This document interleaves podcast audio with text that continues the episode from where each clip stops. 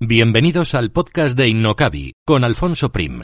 Aprenderemos, compartiremos vivencias sobre marketing online, emprendimiento, negocios, posicionamiento online y lanzamiento de proyectos empresariales, siempre contados desde la experiencia.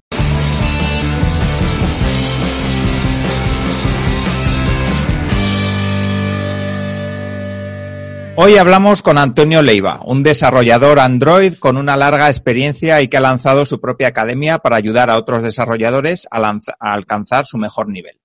Puedes encontrarle en devexperto.com y en su web antonioleiva.com. Luego os dejaremos en las notas del programa las referencias y al final también le pediré que, que nos dé sus coordenadas online. Antonio es un apasionado de las aplicaciones móviles y un experto en Kotlin, un lenguaje novedoso, al menos para mí, que no sé mucho ni de programación ni de aplicaciones y que parece un sustituto de Java para aplicaciones, para apps. De apps, de negocios, de Kotlin y de mucho más hablaremos en la entrevista de hoy con, con Antonio. Así que saludo ya a mi invitado. Hola Antonio y muchas gracias por venir. Hola, ¿qué tal? Nada, el placer es mío por estar aquí.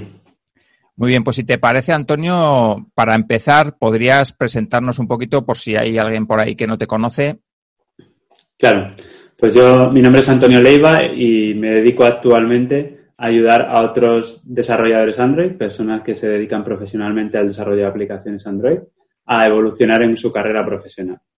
Y bueno, pues para ello tengo distintos productos y servicios con los que les ayudo a, a seguir ese proceso para que alcancen sus metas profesionales. Vale, además he visto que das alguna charla y algunas ponencias por ahí interesantes y sí, tal, siempre centradas en el, en el tema de, de, programación, entiendo. Sí, en general muy enfocadas en eso. También a veces un poco más enfocadas a crecimiento personal, pero siempre enfocado en, en la carrera profesional para que, para que cojan la confianza necesaria para lograr todas esas metas que, que quieran alcanzar. Vale, o sea, para alguien que no sabe de programación como yo, sería una charla motivadora para que se inicie en el proceso. Sí. Muy bien. Quería preguntarte, porque, bueno, ha habido un boom de, de, apps y parecía que todas las empresas tenían que tener su propia app. No sé cómo, cómo ves ahora el mercado, si, si sigue ese boom en activo o si ya ha bajado un poquito y la cosa está más tranquila. ¿Cómo, cómo está el mercado de las apps? Pues yo creo que es un boom que no, que no va a parar y, y si vemos a nuestro alrededor, si nos fijamos en lo que está ocurriendo en el día a día, verás que, por ejemplo, cada vez hay menos personas que usen un portátil en su día a día o que usen un ordenador. La gran mayoría de las personas su día a día lo, lo realizan a través de un dispositivo móvil, normalmente un teléfono, aunque hay gente que también utiliza tablets. Y, eso es una, una realidad que no podemos negar, que el usuario habitual, no, no los que nos dedicamos al mundo online, ¿no? que estamos más acostumbrados a las tecnologías, pero el usuario medio eh, en el día a día con lo único que trabaja es con un dispositivo móvil y es la vía de entrada para, para muchas empresas. Así que yo creo que lejos de frenarse esta escalada, yo creo que va a seguir creciendo en los próximos años. Vale, y visto de no solo desde el punto de vista de, de, usuario, de la persona que tiene en su teléfono móvil un montón de apps, sino desde el punto de vista de un desarrollador como tú o como las personas a las que ayudas, eh, ¿cómo de grande es la oportunidad ahora mismo de dedicarse a, pues, al desarrollo de apps? A día de hoy depende mucho probablemente de cada, de cada país. Yo hablo un poco de lo que conozco y, y es un sector eh, prácticamente sin paro. No hay no hay paro, especialmente ya cuando adquieres cierta, cierto nivel, es justo al contrario, a las empresas les cuesta bastante encontrar talento y por tanto es un sector que, que va a sobrevivir perfectamente a esta crisis que tenemos ahora mismo y seguramente con bastante eh, capacidad en las que podamos tener en el futuro. Y es por eso, porque hoy en día prácticamente cualquier empresa necesita una app y, y el desarrollo de, de apps móviles es, es primordial hoy en día. Vale, y si suponemos que, bueno, pues hay una persona que nos está escuchando y dice, bueno, pues a mí me gustaría dedicarme al tema de las apps, pues como freelance, eh, programar. Eh, ¿Cómo gana dinero un freelance? Que, porque entiendo que es, es, sencillo el concepto de yo creo apps para una empresa, pero también hay freelance que crean sus propias apps, ¿no? Y, y todos hemos visto por ahí, pues bueno, anuncios de gente que gana mucho dinero, no sé qué, pero ¿Cómo gana dinero un freelance que crea sus propias apps? Si es que gana dinero y si es que eso es posible y si es una vía interesante. Sí, sí, aquí hay que romper algunos mitos porque lo que era real hace cinco años o así no lo es hoy en día. Hace cinco años alguien que entraba en el mundo del desarrollo se podía crear una aplicación, poner anuncios en esa aplicación y si mucha gente se, se la descargaba, pues seguramente con unas cuantas aplicaciones que le funcionaran bien podía monetizar lo suficiente para, para llegar a fin de mes.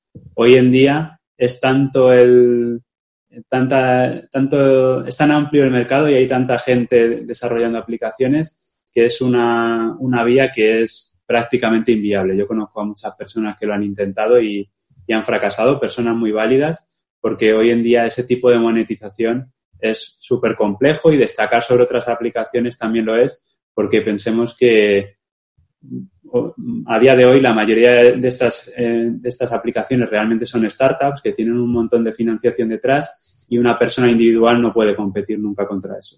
Entonces yo sabía, no la recomiendo porque creo que es muy difícil eh, ganarse la vida por ahí. ¿Por dónde sí que podemos atacar esto? Pues por un lado, el crear eh, algún producto que, que cubra un nicho de mercado y que por tanto esa aplicación no, se base en venta de anuncios, sino en venta a lo mejor de una suscripción mensual, anual o algo así, y que por tanto ese servicio sí que cubra las necesidades de, un sector pequeño y como individual sí que podamos, como persona individual sí que podamos atacar a, ese nicho. Lo mismo que hacemos los infoproductores, pues se podría aplicar al mundo de las aplicaciones.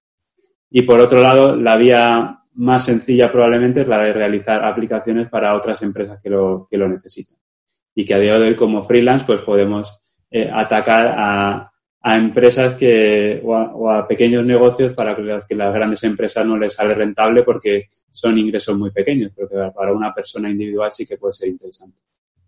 Vale, y en el caso de que una persona que nos está escuchando ahora mismo diga, bueno, pues eh, yo quiero aprender a, a crear eh, aplicaciones o incluso ya sé crear aplicaciones, ¿qué sectores crees que podrían ser más interesantes o más rentables para que una persona cree sus propias aplicaciones?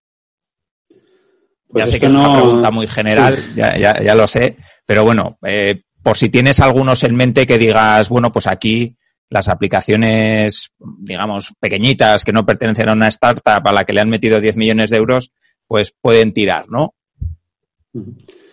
Yo no tengo ninguna referencia así en, en, particular, pero intentaría buscar esos nichos pequeños en los que hay, en los que detectemos una, una, necesidad, pues por ejemplo, el nicho de los infoproductores, por poner un ejemplo, a lo mejor tiene una serie de necesidades que podríamos crear una aplicación que se las cubriera tanto para ellos mismos como para, como para las personas que llegan a ellos. O, no sé, en, realidad cualquier nicho pequeño en el que una empresa no esté interesada en entrar porque no va a poder hacer grandes, eh, grandes ingresos, pero que como particulares sí que nos interese, pues podría ser interesante. Pero no tengo así detectados mucho, la verdad, que, que te pueda decir sobre la marcha. Vale, imagínate que hay una persona ahí fuera como yo que no tiene ni idea de, de programación ni que ha hecho nunca una aplicación móvil y ¿cuáles serían los pasos que tiene que seguir una persona para crear una aplicación móvil? Porque igual nos parece que es o muy difícil o, muy sencillo, ¿no? Si eres muy lanzado, pero ¿cómo son los pasos desde que tienes la idea de voy a crear una aplicación móvil que me, yo qué sé, que me cuente los pasos hasta que esa aplicación móvil ya está subida y se la puede descargar una persona? Voy, ¿Lo baso en que ya tenga conocimientos de programación o...? Sí, que no sea como yo, sí. Alguien que sabe un poco, sí. Pues lo primero es detectar esa, esa necesidad y como cualquier otra cosa yo haría un estudio de mercado antes de lanzarme a, a crear absolutamente nada.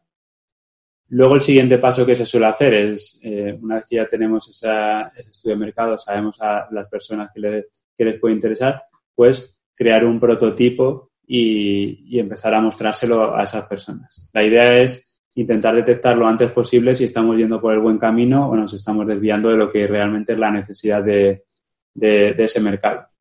Y una vez que, que, ya hemos creado ese prototipo, normalmente las, las aplicaciones se suelen lanzar en formato muy lean, en plan, yo tengo una serie de, de características muy básicas con los que lanzo la aplicación y poco a poco voy haciendo crecer esa aplicación, de tal forma que, una vez más sigo basando ese crecimiento de, las funcionalidades en función de las necesidades que tienen los clientes que me, que me van llegando. Y, y, por supuesto luego pues hay una parte de definición del producto, probablemente necesites a un diseñador si quieres hacer las cosas bien para que el diseño eh, sea usable y tenga coherencia. El diseño móvil pues a veces dista un poco de lo que estamos acostumbrados de otros, de otros soportes, aunque hoy en día casi todo tiende ahí, ¿no? Incluso las webs, porque ya casi todas las webs se utilizan desde dispositivos móviles.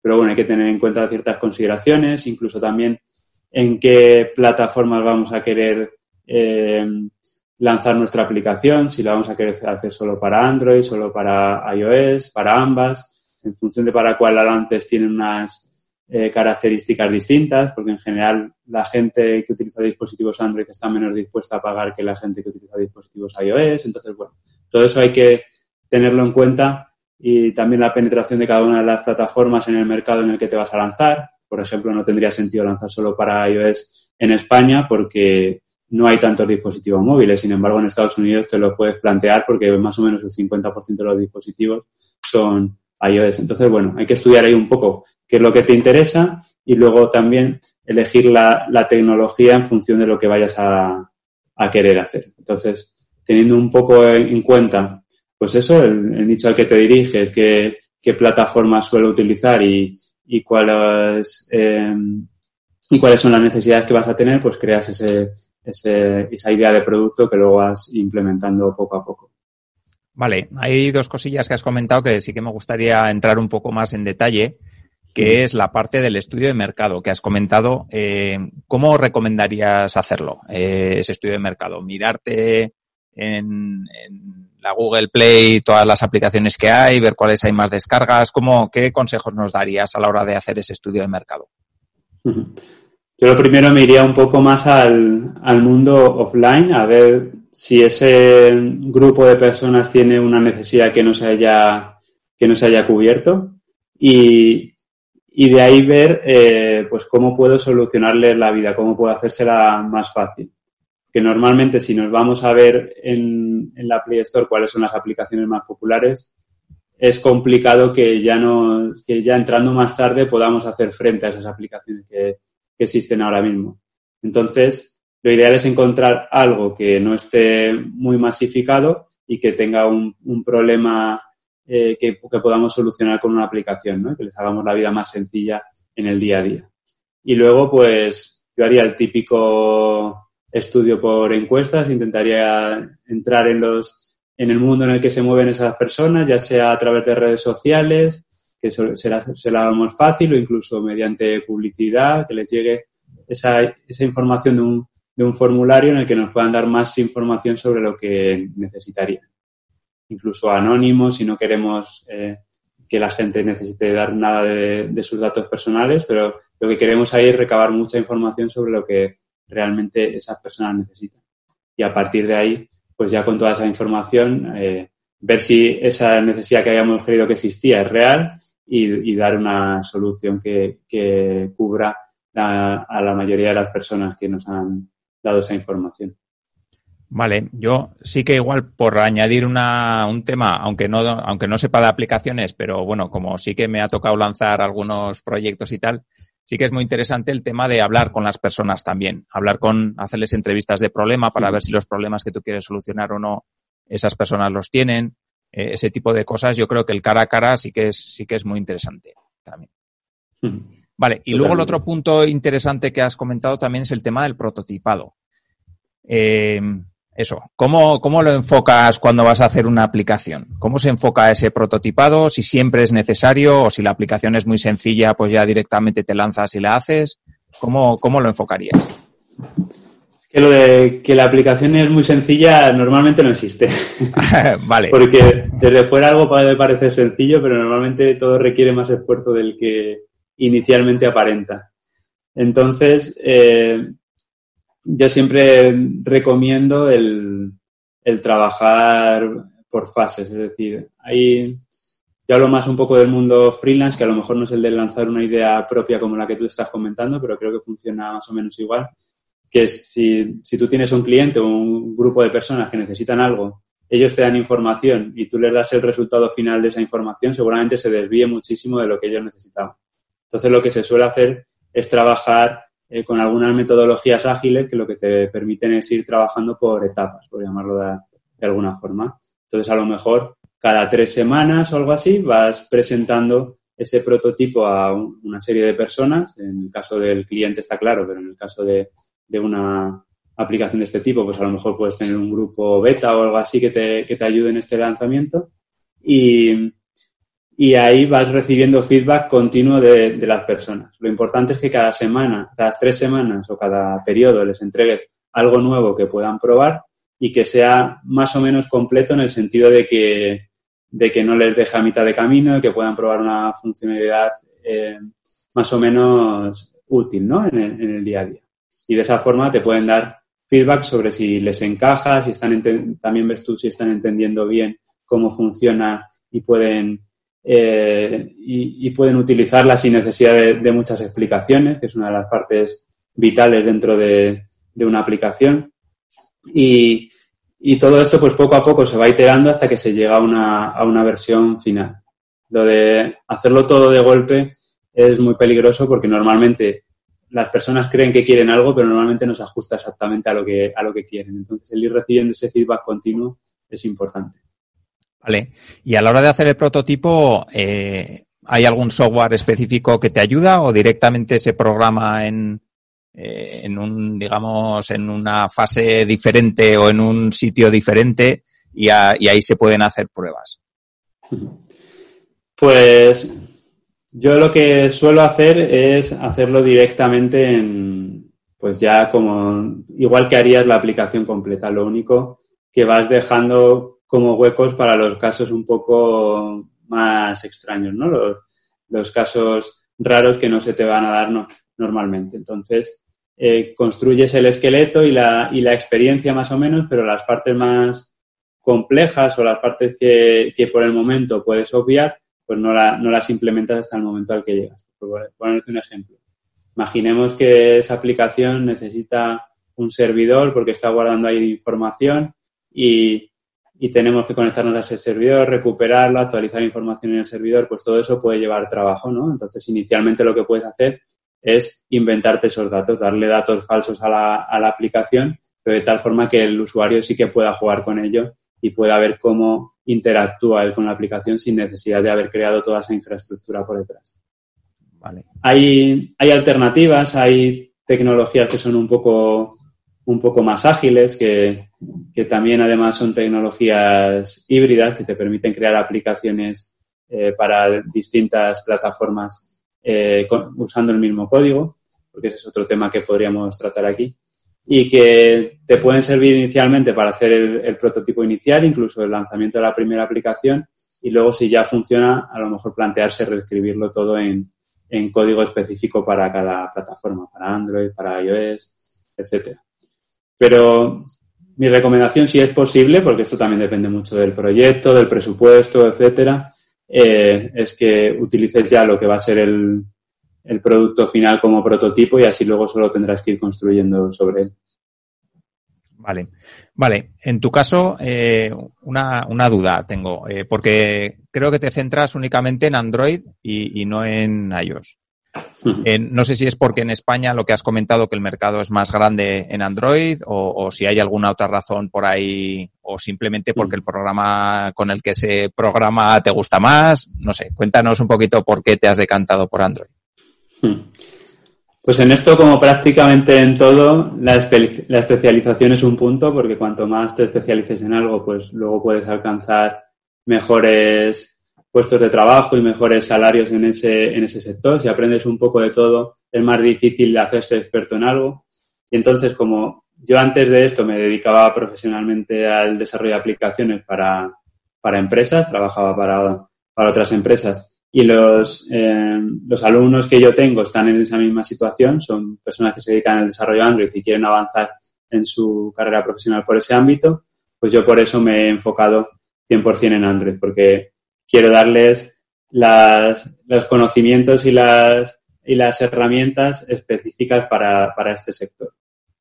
Pero igual que, me he especializado en Android, me podría haber especializado en, iOS para, para, iPhone, porque aunque sí que es verdad que, que, el sector no, que en España no hay tanto, tanta gente con dispositivos iPhone, aún así son un mercado importante y para empresas grandes, cuando vas a trabajar a, una empresa, o ya sea una startup o una gran empresa, la aplicación la van a hacer para, ambas plataformas, tanto para Android como para iOS.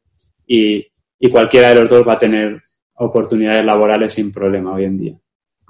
Sin embargo, en mi caso, pues yo he preferido esta especialización para tratar más de cerca con esas personas. Pero no es nada más que por eso, porque todos mis años de experiencia que ahora estoy enseñando a otras personas están basadas en esa tecnología.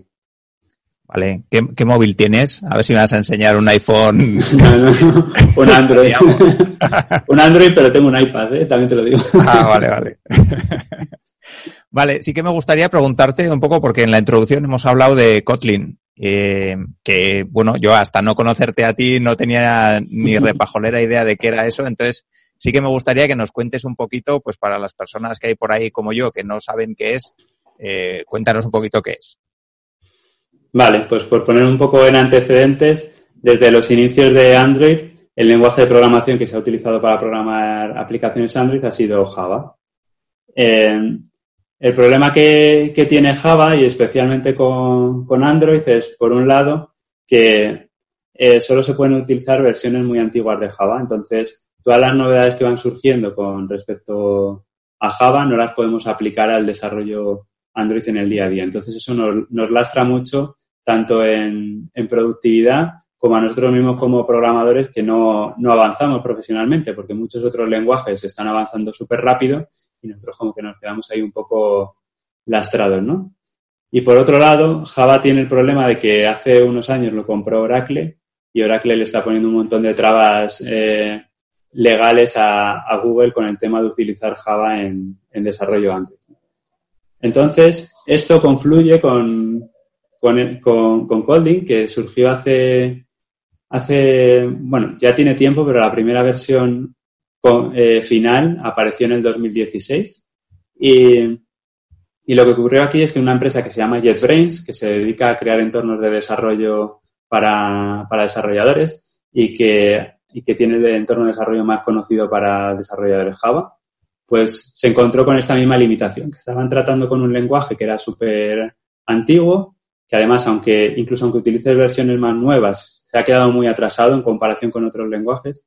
Entonces ellos se veían ahí muy limitados y decidieron crear su propio lenguaje para trabajar ellos en el, en el día a día. Por tanto, tuvieron que crear un lenguaje que se comunicaba muy bien con Java para aprovechar todo lo que ya habían escrito anteriormente y que además eh, se, pudiera, se pudiera utilizar en las mismas situaciones que Java, ¿no? De tal forma que todo el código que ya tenían escrito pudiera seguir en Java y pudieran empezar a escribirlo nuevo con este nuevo lenguaje que estaban creando. Esto que hace que automáticamente, como se podía comunicar perfectamente con Java y utilizar en los mismos entornos, eso implicaba que en Android también se podía utilizar. Y para nosotros, los desarrolladores Android, esto fue como como un soplo de aire fresco enorme, ¿no? El, ver que un lenguaje súper moderno, porque se estaba, era de recién creación, se podía utilizar en el día a día.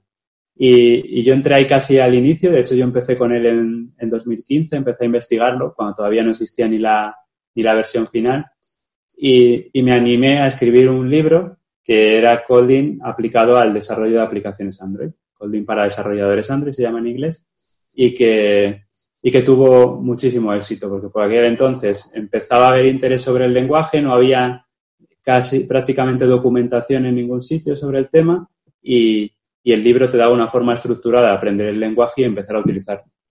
Entonces ahí es donde confluyó un poco mi, vida con, con Kotlin y a partir de ahí pues el resto ya es un poco historia porque a partir de ahí eh, eso me ayudó a posicionarme con respecto al lenguaje, empezaron empresas, hubo, empresas que empezaron a pedirme información presencial. En el 2017 Google adopta Kotlin como el lenguaje cooficial. En ese momento ya se podía empezar a, se podían utilizar los dos lenguajes y Google lo soportaba, que hasta entonces lo podías usar bajo tu propio, tu propia cuenta y riesgo. Y en 2019 lo presentaron como el, lenguaje preferido para desarrollar aplicaciones antes. Entonces, todo esto ha sido un boom en el que se ha requerido un montón de formación, tanto por empresas como por los propios particulares que querían actualizarse para mantenerse activos en el mercado. Y es un poco en lo que me he ido, me he ido posicionando yo todos estos años. Vale, y alguien que sabe Java, eh, ¿coge relativamente rápido Kotlin o no tiene nada que ver cómo se programa con uno y con otro? Sí, porque de hecho, como los que crearon Kotlin tenían su idea inicial era que fuera eh, que, que, todo el código que ya existía en Java lo pudieran seguir utilizando, pues todas las personas que iban a empezar a trabajar con ese nuevo lenguaje venían de Java y por tanto hicieron el lenguaje eh, lo más adaptado posible para que las personas que vienen de Java lo pudieran entender bien. Luego hay muchas otras funcionalidades que no existen en Java y que podemos utilizar cuando entramos en Kotlin, pero la base, alguien que sepa Java prácticamente puede leer código en Kotlin sin necesitar aprender mucho más. Luego ya el, dominarlo pues sí que requiere un poco más de tiempo y, ahí es donde entro yo un poco, ¿no? En, en formar a las personas para que se conviertan en expertos en desarrollo Kotlin. Vale, cuéntame un poquito cómo fue el proceso de crear el libro, porque yo me pongo en tu cabeza y digo, venga, voy a hacer un libro sobre, sobre Kotlin, sobre programación, y no sabría por dónde empezar, lógicamente. Por eso me, me, gustaría que nos cuentes un poquito cómo fue ese proceso de decir, venga, voy a, voy a crear un libro. Primero, ¿qué hago? Pienso el índice, pienso, pienso la estructura, pienso que voy a contar. ¿Cómo fue? Cuéntanos un poco. Pues fue un poco inconsciencia. porque, bueno, tampoco me lo planteé mucho. Llevaba ya varios años escribiendo artículos y me apetecía ir como un paso más allá, ¿no? Y escribir algo un poco más estructurado. Y, lo que quise hacer con el libro fue algo muy práctico. Entonces, la estructura del libro se basa más en, es como si fuera prácticamente un taller. Vas creando una aplicación y durante el proceso te voy enseñando las, las características del lenguaje. Entonces la estructura sale como, salió como muy natural. Es el proceso de crear esa aplicación y no lleva una estructura muy predefinida de los conceptos, sino que los conceptos se adaptan a esa creación de la, de la aplicación. Lo que requirió más esfuerzo en ese, en ese aspecto fue la, la constancia, el, el, ser capaz de sentarte todos los días, escribir, etcétera. Y a mí para eso me ayudó muchísimo el, el lanzar el libro también en, en formato Lean. No estaba ni siquiera acabado el libro cuando lo lancé. Utilicé una plataforma que se llama Leanpath en la que puedes subir el libro eh, con un porcentaje, no, necesita estar acabado, un porcentaje de finalización, y las personas lo compran pues un poco con la promesa de que tú vas a ir avanzando el libro y que te pueden dar feedback, etcétera. Y así es como lo hice. Yo subí el libro al 10% de, de su finalización, más o menos calculé, y, y lo que hice fue, si lo compra gente que hay interés y si no, pues no, lo puse a un precio relativamente bajo, no sé si eran dos o tres euros cuando lo lancé. Y, hubo mucha aceptación. A lo mejor los primeros días lo compraron como 100 personas o algo así, ¿no?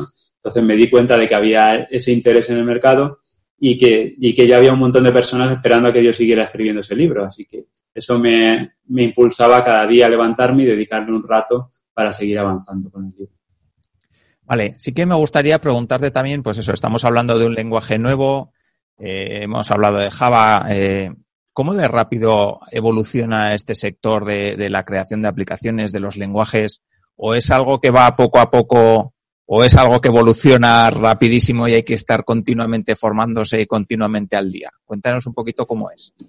Evoluciona rapidísimo, de hecho evoluciona tan rápido que es imposible seguirlo. Incluso estando especializado en Android como yo estoy, es imposible estar al día de todo lo que va surgiendo. Para que te hagas una idea, solo, solo Google tiene desarrolladas como 70 librerías para desarrollo Android y las actualizan cada dos semanas. Así que imagínate el seguir, el seguir el avance de todas esas librerías, qué es lo que van añadiendo en cada una de ellas. Librerías son como trozos de código que puedes ir enganchando en tu aplicación para no tener que repetir todo ese código y hacerlo tú mismo desde cero, ¿no? Sino que te dan una serie de herramientas, podríamos decir, para que el desarrollo sea más sencillo. Por de esas, solo, solo Google tiene más de 70 eh, creadas y, se actualizan, pues eso, cada dos semanas así. Entonces, es muy difícil y, hay que saber lidiar con ello y es algo, es algo complejo porque hay veces que te, que te frustra el ver que por muchas horas que le echas no, no consigues estar al día de todo. Y también es por eso un poco por lo que surgió Architect Coders, que es la, uno de los programas que tengo más avanzados, porque a veces nos preocupamos mucho en el mundo de la programación por ir al detalle y lo, y lo realmente importante para ser buen programador es el, el conocer los fundamentos de la programación y qué, hace que un código sea un buen código, que, que, pueda escalar bien, que escalar es pues eso, que, que mañana necesite una nueva, una nueva funcionalidad y que pueda rápido adaptarme a ello o incluso adaptarme a los cambios del mercado que la competencia saque algo y tenga súper rápido que, virar en esa dirección para que no me coma el mercado, pues todo eso requiere de un código que no pones, simplemente pones a escribir y ya está, requiere de una estructura que se llama, en, la programación se conoce como arquitectura y, que, y de una serie de reglas de programación que una vez que conoces eso, pues ya el, el qué librería vas a usar o no, pues son como detalles de implementación que tampoco son tan importantes, ¿no? Entonces, yo me he dado cuenta a lo largo de, todo mi proceso que, he ido evolucionando desde ese punto en el que me sentía súper agobiado porque no podía seguirlo todo hasta llegar a un punto en el que me doy cuenta de que no es tan importante saberlo todo. Cuando necesitas algo, lo aprendes en ese momento y ya está. Pero mientras tengas unas bases sólidas de, calidad de software y de, de programación, pues el resto es mucho más sencillo. Es un poco el paso siguiente que doy yo a mis alumnos. Vale, vale. Venga, vamos a suponer que me has convencido y estoy emocionado por convertirme en desarrollador de apps. Eh, ¿Qué pasos tendría que dar? Imagínate que hay una persona ahí fuera como yo que no sabe y dice, bueno, pues me, gustaría aprender porque creo que realmente tiene futuro esto. Es, lo que dices, ¿no? Hay un montón de empresas allá afuera que me pueden contratar, hay un montón de opciones para ser freelance o para trabajar por cuenta ajena. ¿Qué pasos tendría que dar para, pues para aprender a programar y, bueno, y tener un nivel eh, bueno.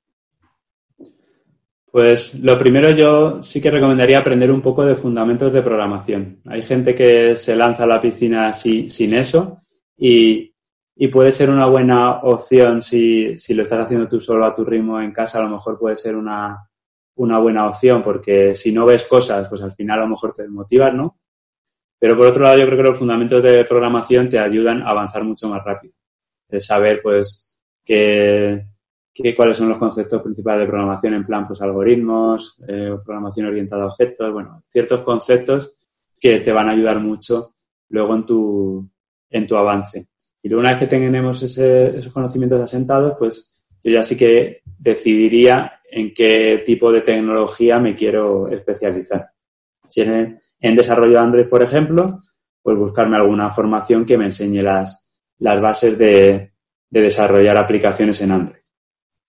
Y luego ya que, tengo un poco de, soltura sobre cómo programar, aunque sea a nivel muy, muy básico, es decir, no, nos metemos ya en temas más de fundamentos de desarrollo de software que hablábamos antes, pues ya sí que iría un paso más allá e, intentaría aprender todo, todo sobre los temas de, un poco más sobre temas de calidad de software, arquitecturas, testing, bueno, son, son temas que, que para empezar no son totalmente necesarios porque puedes crear una aplicación sin ellos, pero ya cuando entras en el mundo profesional y quieres acceder a, oportunidades laborales, pues en muchas empresas te lo, te lo van a requerir.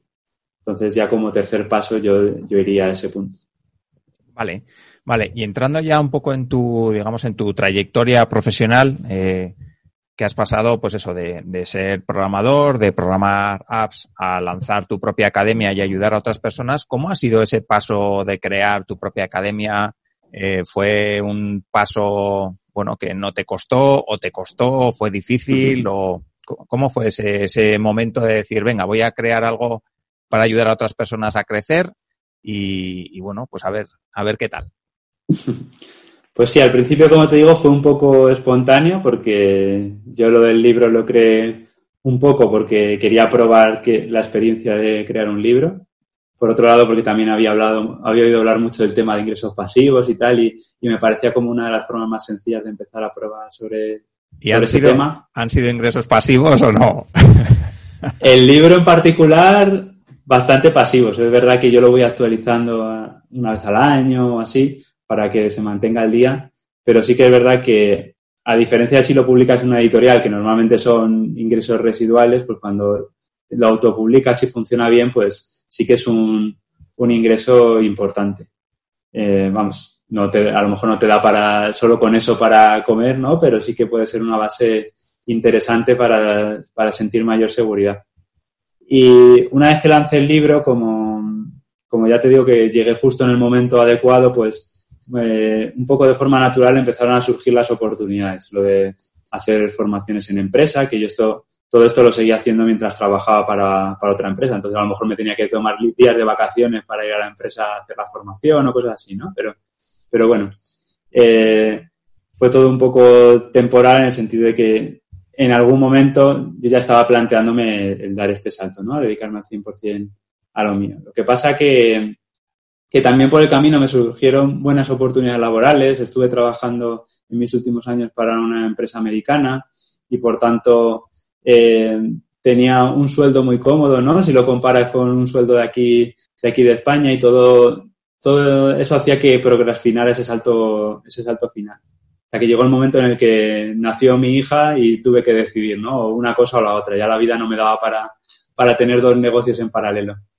Entonces ahí ya decidí que era el momento de probar, de lanzarme a, la piscina. Por supuesto ya tenía una base, ¿no? Gracias al libro que comentaba, que, que, me daba unos ingresos más o menos predecibles al mes. Luego también tenía ya creado mi curso online, que, que también me traía algunos ingresos. Pues con todo eso ya el salto no fue al vacío. Obviamente fue perdiendo mucho dinero en comparación con lo que tenía antes, pero era algo que, quería probar, a crear algo por mí mismo. Entonces fue el momento de, lanzarme porque sabía que una oportunidad como esa iba a ser difícil que se me diera en el futuro y sin embargo, como hablábamos, en el sector de la programación hay, no, hay no hay prácticamente paro y me sería muy fácil volver a una empresa si, si lo requiriera en el futuro.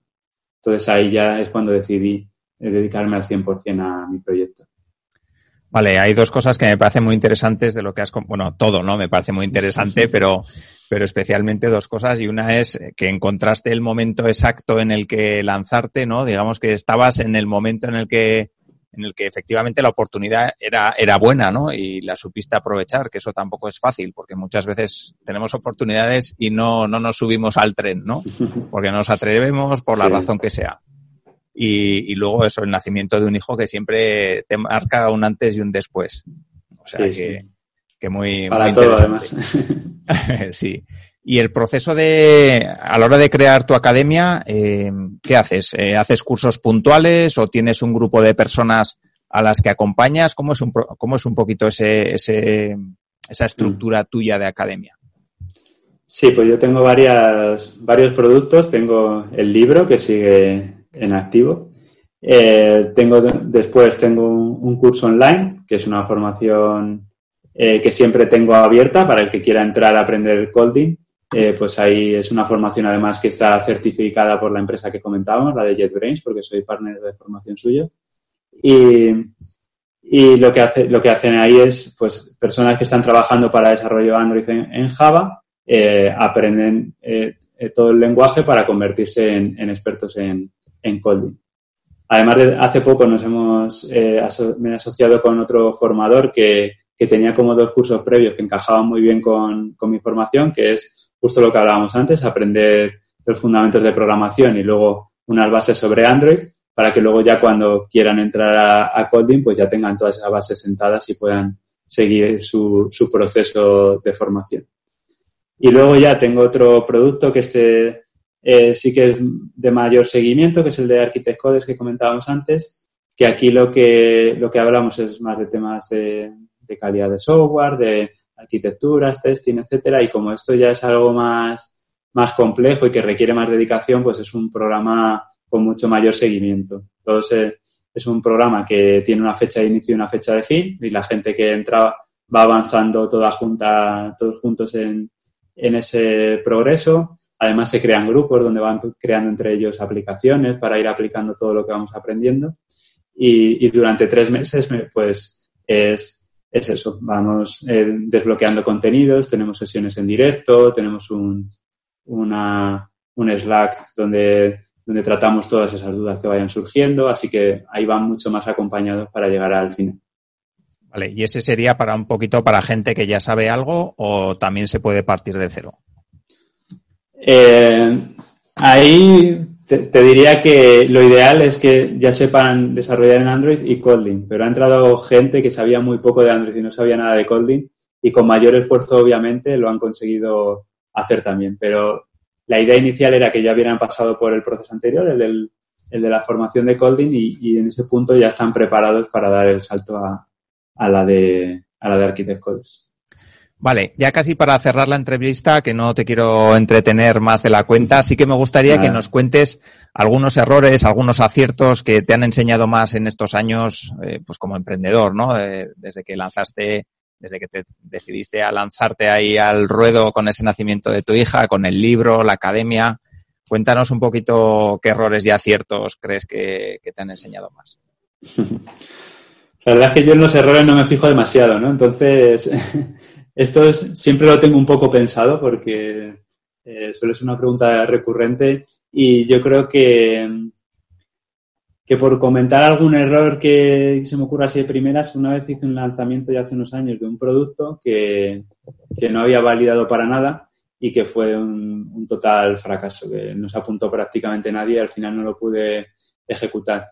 Y lo que saqué de ahí es que hay veces que nos empeñamos en pensar que, nuestro, que tenemos la solución a los problemas de las, de las personas, pero realmente los que saben qué problemas tienen y cómo solucionárselos son, son ellos. Entonces, el, el empeñarse en lanzar algo que no, que no está validado y que no has hablado con tus, con tus seguidores o con tu audiencia, eh, puede llevarte a un fracaso estrepitoso y es mucho mejor ir paso a paso, ¿no? Y, y primero eh, tener ese feedback de tu audiencia, aprender de ellos y, sacar algo que esté ajustado a lo que ellos están demandando en ese momento. Porque incluso hay veces que sí que sabemos que les va a servir algo, pero ellos todavía no están preparados para darse cuenta. No sé muy bien cómo explicarlo, ¿no? Es como que, estamos llegando demasiado pronto a esa necesidad que, que, todavía les falta unos pasos hasta que se den cuenta de que lo, de que lo requieren, ¿no? Entonces, el, el ir poco a poco creciendo con tu, con tu audiencia, con tus seguidores y con tu nicho es importante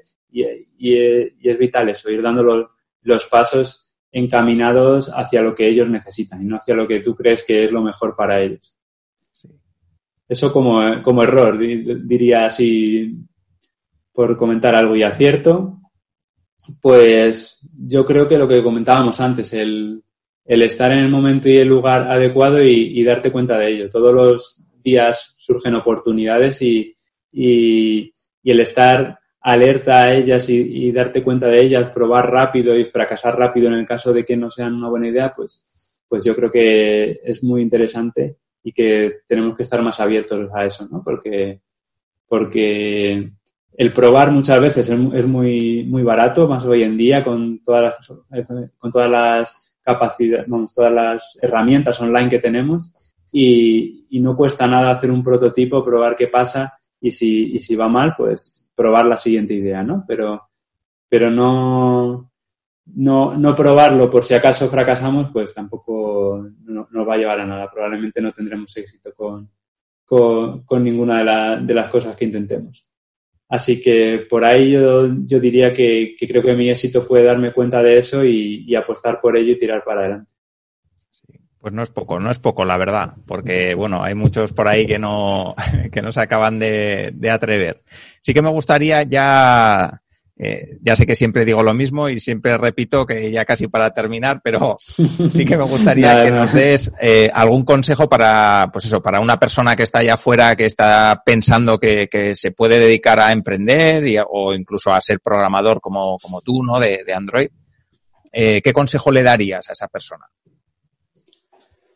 Pues que a mí lo que me ayudó mucho en mi momento fue romper un montón de, de barreras mentales que tenía, porque si, si, hemos seguido una educación clásica en un entorno en el que no se ha fomentado demasiado el emprendimiento, normalmente daba muchísimo miedo.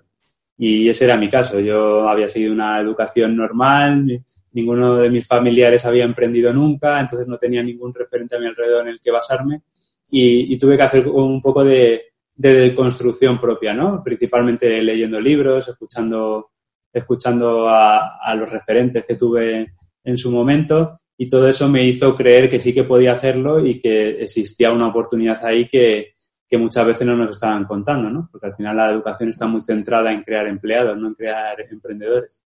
Entonces, eh, yo recomiendo eso, ¿no? Que primero nos quitemos todos esos miedos, que, que veamos, que tengamos referentes a los que, a los que seguir, a los que escuchar, que, que, veamos que, pueden ayudarnos a dar esos pasos y, y, luego poco a poco ir probando cosas. Al final, como hablábamos, hoy en día es muy fácil probar pequeñas cosas y, y poco a poco nos iremos dando cuenta de que sí que es una opción. Sí, sí. Además, eso es lo que dices, es muy fácil probar y se puede incluso ir probando o haciendo pequeños experimentos mientras todavía tienes tu trabajo y tienes un sueldo ahí que te permita mantenerte, puedes ir probando otras cosas y ir viendo un poco, testando si, si la cosa tiene sentido o no. Sí, sí, eso totalmente. Yo tampoco recomendaría lanzarse al vacío, como dicen muchos, eso de quemar todas las naves. Yo prefiero tener una nave ahí de, de seguridad por si acaso, porque si no, en el momento en el que no tengas ingresos tampoco vas a poder ser creativo y lo único que vas a hacer es, es luchar por, por llegar a fin de mes y eso no, no te va a ayudar a, a crear algo que, que, escale bien en el futuro, ¿no? Al final vas a seguir vendiendo tu tiempo por dinero y, y no es lo que estamos buscando aquí normalmente. Sí.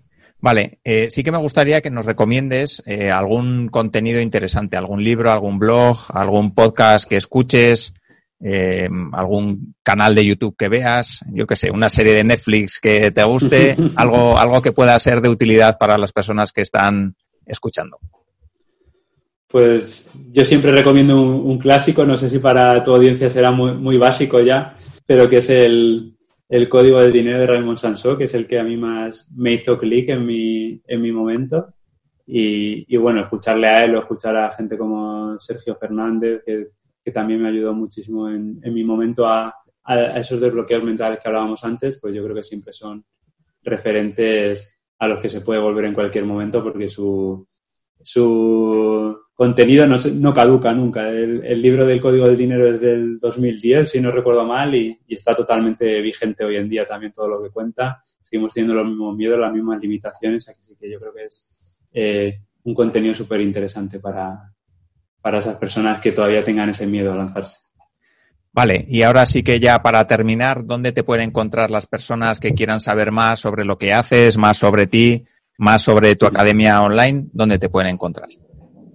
Pues en español yo, mi marca es de Experto, de EV Experto, y me pueden buscar así en todas las redes sociales. Ahora donde más centrado estoy es en, en el, en el, blog, en el sitio web siempre de experto.com, pero ahora también estoy muy centrado en el canal de YouTube y en Instagram. Son los tres sitios que más, donde más activo estoy. Y, y bueno, luego antonioliva.com que comentabas anteriormente, eso está más enfocado al mercado inglés, porque también tengo algunos productos en inglés. Así que, bueno, debe experto para, para la audiencia de habla hispana. Vale, vale, pues perfecto. Pues aparecerá todo esto en las notas del programa, así que los que tengan interés, pues que hagan clic ahí y vayan a, a, ver más. Así que, pues hasta aquí el episodio de hoy. Antonio, te agradezco un montón el rato que nos has dedicado, todo lo que nos has explicado sobre las aplicaciones, que a mí me ha parecido muy interesante aunque no sé yo si llegaré a leerme el libro de Kotlin, ya, te lo digo, aunque lo dejaré en las notas del programa porque seguro que hay alguien que le interesa. Así que muchísimas pues gracias. Muchas gracias a ti por la invitación. Vale, pues hasta aquí el episodio de hoy. Espero que os haya gustado y bueno, pues ya sabéis, cualquier comentario, cualquier duda, eh, nos las dejáis en los comentarios y yo se la haré llegar a Antonio si es, si es para él o si es para mí, pues la contestaré encantado. Así que muchísimas gracias por escuchar el episodio y nos vemos en el siguiente. Un saludo. Si quieres avanzar con tu startup, empresa o proyecto emprendedor, en Innocabi encontrarás la información que te ayudará a conseguirlo. www.innocabi.com